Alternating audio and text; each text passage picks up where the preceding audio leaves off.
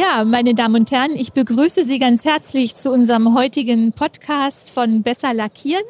Unser Gast heute hier im Studio ist Carsten Mohr. Ähm, Herr Mohr leitet die Lackiererei von Audi am Standort Ingolstadt äh, und zwar seit 2018. Das ist die zweitgrößte Lackiererei im VW-Konzern mit 2400 Beschäftigten. Und Herr Mohr, Sie sind Chemieingenieur von Hause aus. Ähm, äh, seit 1998 äh, ähm, als Planer Prozesstechnik gestartet, ähm, hatten verschiedene spannende Auslandsstationen, unter anderem in äh, Györ in Ungarn in der Motorenfertigung bei Audi und dann eine ganz interessante Station auch äh, in Mexiko, wo sie eine Lackiererei aufgebaut und dann auch selbst betrieben haben. Das finde ich immer ganz spannend, ne? weil häufig baut man dann ja nur auf und überlässt das Betreiben anderen Menschen. Und sie sind außerdem Mitglied des Leserbeirates bei Besser Lackieren. Lieber Herr Mohr, ganz herzlich willkommen hier bei uns im Besser Lackieren Podcast. Hallo, danke für die Einladung. Ja, sehr schön. Und wir haben uns ein ganz spannendes Thema ausgeguckt. Darüber haben wir auch schon mal berichtet bei Besser Lackieren. Und zwar wollen wir uns heute widmen in unserem Gespräch dem Thema Schichtdicke als Stellschraube im Lackierprozess. Und ähm, haben noch so einen kleinen Untertitel äh, formuliert, ähm, welches Potenzial Experten in der Lackiererei Audi Ingolstadt aktuell mit Blick auf technische, wirtschaftliche und ökologische Rahmenbedingungen ähm, erschließen. Und ähm, wir wollen unseren Hörern einmal ganz kurz sozusagen den, den Scope, den Rahmen des Themas geben. Äh, es geht um die Verwendung innovativer Materialien mit den entsprechenden Prozessen, die bei Audi ähm, als Premium OEM ganz oben auf der Prioritätenliste stehen. Und ähm, im Rahmen des äh, Zielbildes einer intelligenten, automatisierten Fabrik mit hocheffizienten Abläufen und optimaler Nutzung aller Kapazitäten äh, drehen ja Sie und äh, die Manager, die technischen Manager des Unternehmens an sehr vielen Stellschrauben. Und da liegt ein besonderes Augenmerk auch ähm, auf der Lackiererei. 2018 und 2021 haben die Ingolstädter, also ähm, äh, ihr Team äh, für einen geänderten Lackauftrag ähm, auch den Besser Lackieren Award erhalten. Das mal so nebenbei. Ähm, und äh, mittlerweile stehen also die Schichtdicken beim Lackauftrag ganz stark im Fokus. Und Sie haben da so dieses Mantra gesetzt, statt viel hilft viel, geht der Trend zu weniger ist mehr. Äh, und in diesem Podcast heute, in dem Thema, wollen wir herausfinden, welche Potenziale Audi aktuell nutzt wohin die Reise natürlich weiterhin gehen wird und kann und eventuell auch noch als Ausblick, was ähm, andere Branchen von der Automobillackierung lernen können. Ja, und äh, ich schlage vor, wir steigen dann einfach mal so ein bisschen ein in das Thema. Ähm, erste Frage, Schutz gegen Steinschlag, ähm, eine ausgezeichnete Appearance. Bitte erzählen Sie doch unseren Hörern einfach mal, welche technologischen Impulse Audi und welche Ihr Materiallieferant gegeben hat, um in dieses neue Denken weniger ist mehr beim Lackauftrag zu kommen. Ja, eigentlich fing alles in kleinster Runde mit Kollegen an, in welche wir auf die letzten Jahre auch zurückgeblickt haben und dabei festgestellt haben, dass wir zwar tolle Materialien im Einsatz haben, welche seit Jahren auch wirklich zuverlässig funktionieren, aber so ein richtiger Quantensprung, so die Idee, die ist schon lange nicht mehr dabei gewesen. Ähnlich wie bei einem Automobilkonzern haben ja auch unsere Partnerfirmen einen Entwicklungsbereich. Und der strotzt eigentlich nur so voll neuer Materialien. Und genau da haben wir angesetzt. Und wir haben all unsere Lieferanten mal gebeten, die große Entwicklungsschublade zu öffnen und uns vorzustellen, was denn da so drin liegt. Aus diesen riesigen Portfolios haben wir dann eine kleine Anzahl an Projekten ausgewählt, von welchen wir uns einen umsetzbaren Fortschritt versprochen haben. Und das wurde dann mit voller Konsequenz auch zur Serienreife gebracht. Man kann also sagen, dass der Impuls von beiden Seiten ausging. Mhm.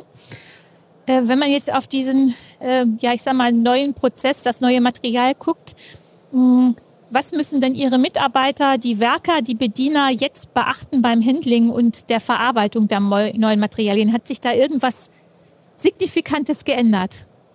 Im Generellen muss man sagen, dass der einzelne Mitarbeitende keine anderen Arbeitsfolgen oder auch Einschränkungen durch die Umstellung der Materialien hatte. Wo wir Anpassungen vornehmen mussten, das ist allerdings der große Bereich Prozess und auch Analytik. Durch die neuen Materialien und die geringeren Schichtigen haben sich dementsprechend auch die Prozessfenster leider verkleinert.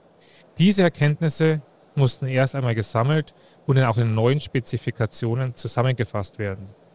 Prüfzyklen und Grenzbereiche wurden in diesem Zug ebenfalls angepasst.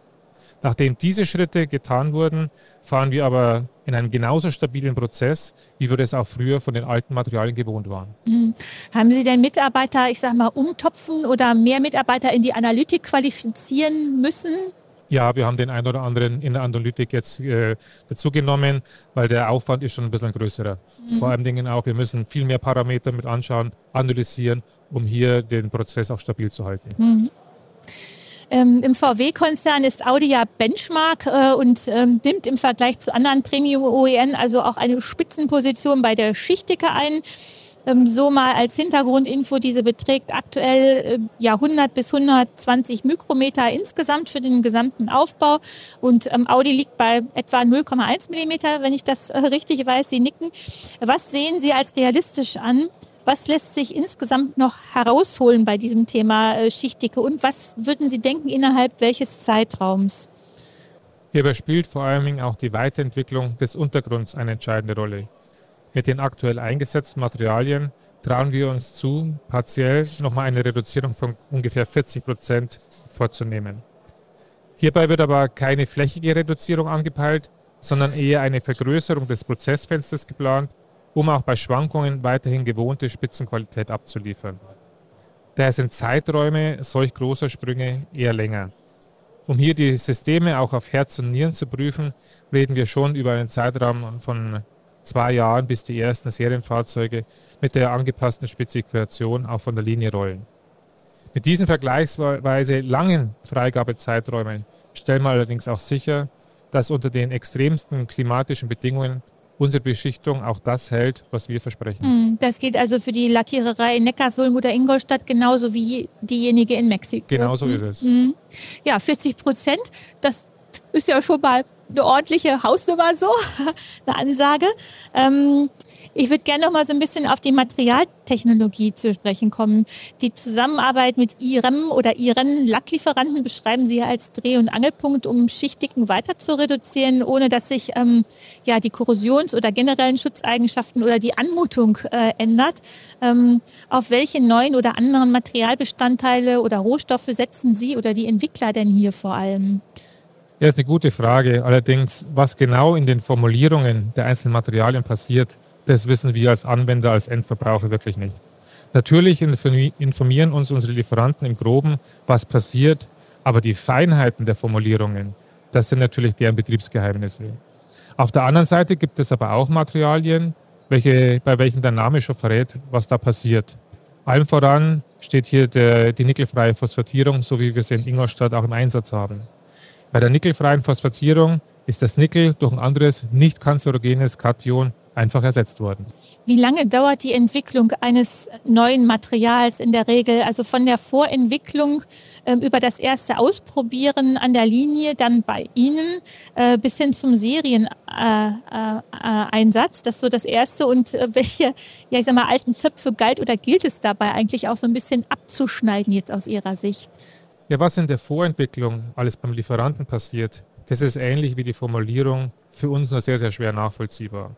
Dass die Unternehmen aber definitiv ihre Hausaufgaben machen, das zeigt der meist einwandfreie Durchlauf durch unsere hauseigenen Prüflabors. Hier schaffen wir es, Materialien binnen circa sechs Monaten vom Schreibtisch von der Erstvorstellung auf das Serienfahrzeug auch aufzubringen.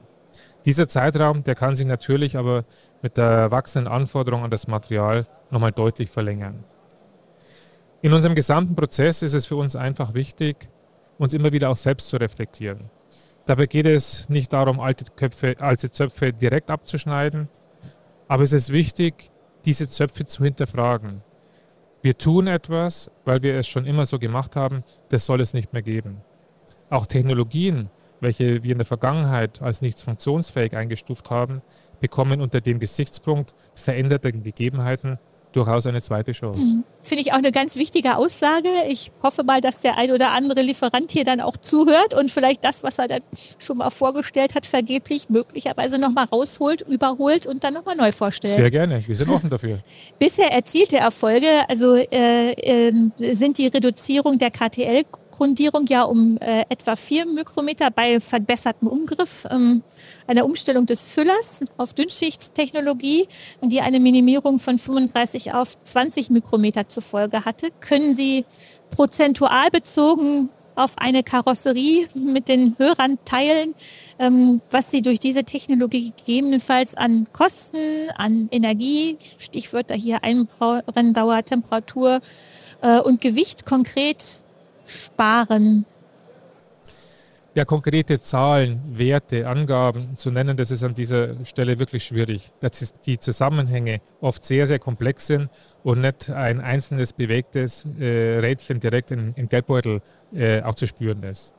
Jedoch kann dieses eine Rädchen ein Teil des großen Ganzen sein, um beispielsweise im Endeffekt Trockner entfallen zu lassen. Nehmen wir hier als Beispiel zum Beispiel den Füller einzeln die Einbrenntemperatur des Füllers, und das sind teilweise 160 Grad, zu senken, das bringt keinen direkten Benefit, da die Temperatur im Trockner durch die höheren Einbrenntemperaturen des PVCs bestimmt wird. In einem zweiten Schritt allerdings das PVC in seiner Einbrenntemperatur zu senken, das würde allerdings die Option geben, gesamtheitlich auf einen Füllertrockner zu verzichten, wenn dann beide Materialien weniger Temperatur als der final aufgebrachte Klarlack dann benötigen.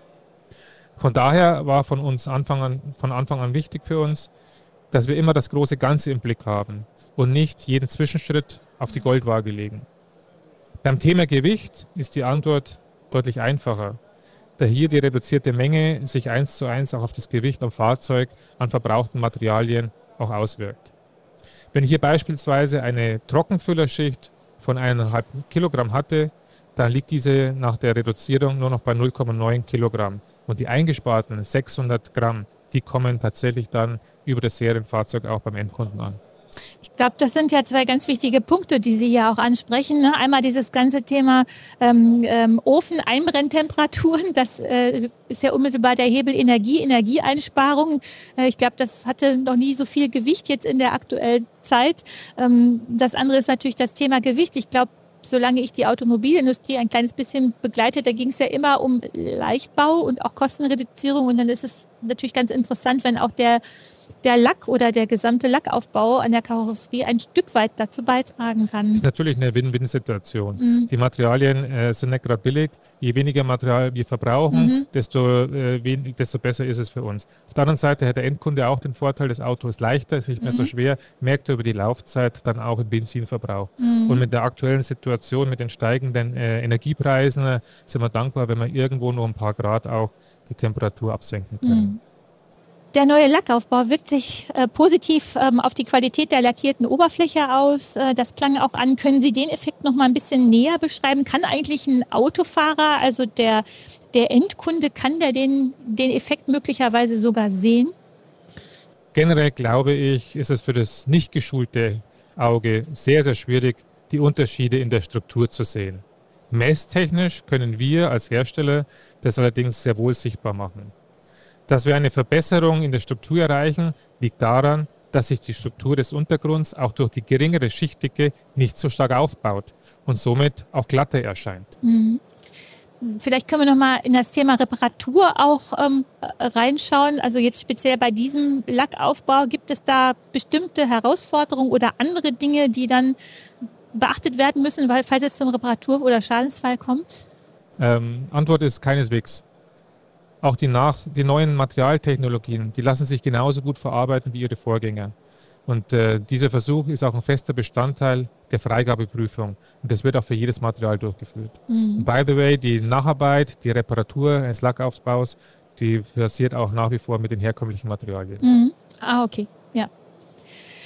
Dann haben Sie im letzten Jahr begonnen, sich ähm, mit dem Klarlack auch zu beschäftigen. Wie ist der Status hier? Welche Effekte sehen Sie da bereits? Und also ist dieser Klarlack der neue? Äh, ist der dann auch schon bei Ihnen in Serie irgendwo an einem Standort? Nachdem sich auch der Klarlack in dem zuvor erwähnten Gesamtkonzept einfügen muss, da sehen wir hier im Prinzip die gleichen Tendenzen. Wir setzen Materialien ein, welche bereits bei geringeren Schichtdicken zu einem guten Verlauf führen. Und im Zusammenspiel mit den vorgelackerten Materialien ist es uns so möglich, auch hier nochmal die Schichtdicke reduzieren. Ihre Frage, besonders beim Klarlack spielt natürlich das Thema mhm. VOC eine wichtige, wichtige Rolle. Das ist uns Anreiz genug, hier auch auf ein Minimum an Materialverbrauch zu, zu setzen. Und ja, aktuell in Ingolstadt planen wir die Umstellung einer Decklacklinie auf einen Dünnschichtklarlack. Mit dem Ergebnis der Vorversuche, da sind wir erstmal soweit zufrieden. Der Betriebsversuch läuft und nach sechs Monaten wissen wir auch mehr, ob wir das in die Serie übernehmen können. Mhm. Also Ingolstadt ist auch schon so Ihre Leitlackiererei dann, ne? Ja, wir sind ja, wie gesagt, eine der größten Lackierereien. Ja. Wir haben mehrere Linien, wir haben allein drei Decklacklinien. Mhm. So, und ähm, wir werden, wir, wir, sind immer irgendwo auf der Suche nach was Neuem und dann einer oder zwei Decklacklinien werden wir sowas immer ausprobieren. Mhm. Wenn Sie eine Linie haben, ist es äh, immer schwierig, Versuche zu fahren, aber wenn Sie mehrere Linien haben, dann können Sie sowas mhm. machen. Ja, so als äh, letzter Ansatz bleibt dann ja, ich sag mal, im Gesamtkonzept noch der farbgebende Basislack. Sehen Sie oder Ihre Lieferanten gegebenenfalls eben, also ebenfalls hier Möglichkeiten äh, zur Veränderung? Wahrscheinlich schon, weil Sie sagen ja, das gesamte, der gesamte Aufbau muss betrachtet werden. Ja, wir wären nicht den Weg gegangen, wenn wir von Anfang an Prozesse ausgeschlossen hätten. Themen wie Deckfähigkeit und auch Farbtonstabilität, die engen eine Reduzierung der Basislackschichtige natürlich etwas ein. Aber bei Basislacken gibt es dafür andere Potenziale, Denken Sie an Themen wie Reflexionsverhalten von UV-Strahlen.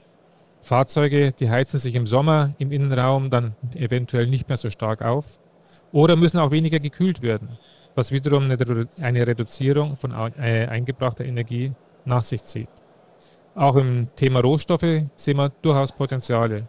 Wir fahren auch Versuche mit schwarzen Farbtönen, für welche das Pigment aus alten Autoreifen auch gewonnen oh, wurde. Spannend. Also Recycling. Mhm. Sie sehen also auch beim Basislack haben wir genug Themen gefunden, um auch hier durchaus innovativ zu sein, ohne dabei die Schichtdicke abzusenken. Hm. Finde ich ganz spannend, was Sie da gerade erwähnt haben. Ne? Also Pigmente aus alten Autoreifen, das ähm, glaube ich ist im äh, Zuge von Zeiten, wo wir ja auch Lifecycle insgesamt und Nachhaltigkeit also überaus stärker diskutieren, äh, eine ganz spannende Idee. Also wann glauben Sie, wann kann sowas zum Einsatz kommen? Da muss man natürlich die Verfügbarkeit von den Rohstoffen nochmal äh, sehen. Ja. Aber ich wollte nochmal betonen, das sind auch Ideen, die nicht wir ja. hatten, die unsere Partner hatten, ja. ihre Eingangsfrage. So, und äh, wir müssen eigentlich dann einiges, einiges, nur noch zusammenbringen. Die Idee, das äh, Material der Partner und wir setzen es dann in der Serienlackierung mit ein. Mhm. Das gucken wir uns sicherlich an anderer Stelle nochmal genauer an.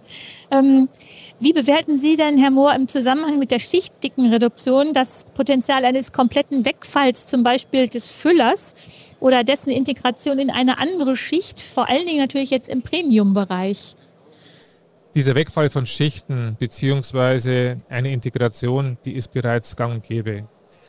Sowohl im Konzern als auch bei anderen OEMs gehört das wirklich zum Standard. Auch für uns ist das ein Schritt, über welchen wir zukünftig nachdenken. Da wir im Moment in bestehenden Fabriken allerdings unterwegs sind, ist unser herkömmlicher Prozess erstmal vorgegeben und diesen versuchen wir auch weiter zu optimieren. Mittelfristig im Zuge von Restrukturierungsmaßnahmen bzw. Umbauten ist es aber auch für uns eine Option. Mhm. Gut, dann wir uns das noch später an, bleiben da am Ball. Ähm, wir hatten anfangs ja gesagt, dass wir auch so ein bisschen klitzekleinen Einblick auch nochmal ähm, machen wollen in andere Branchen. Ähm, die Automobilindustrie gilt ja ganz häufig zu Recht auch als Innovationstreiber für andere Branchen, auch gerade was das Thema Oberfläche angeht.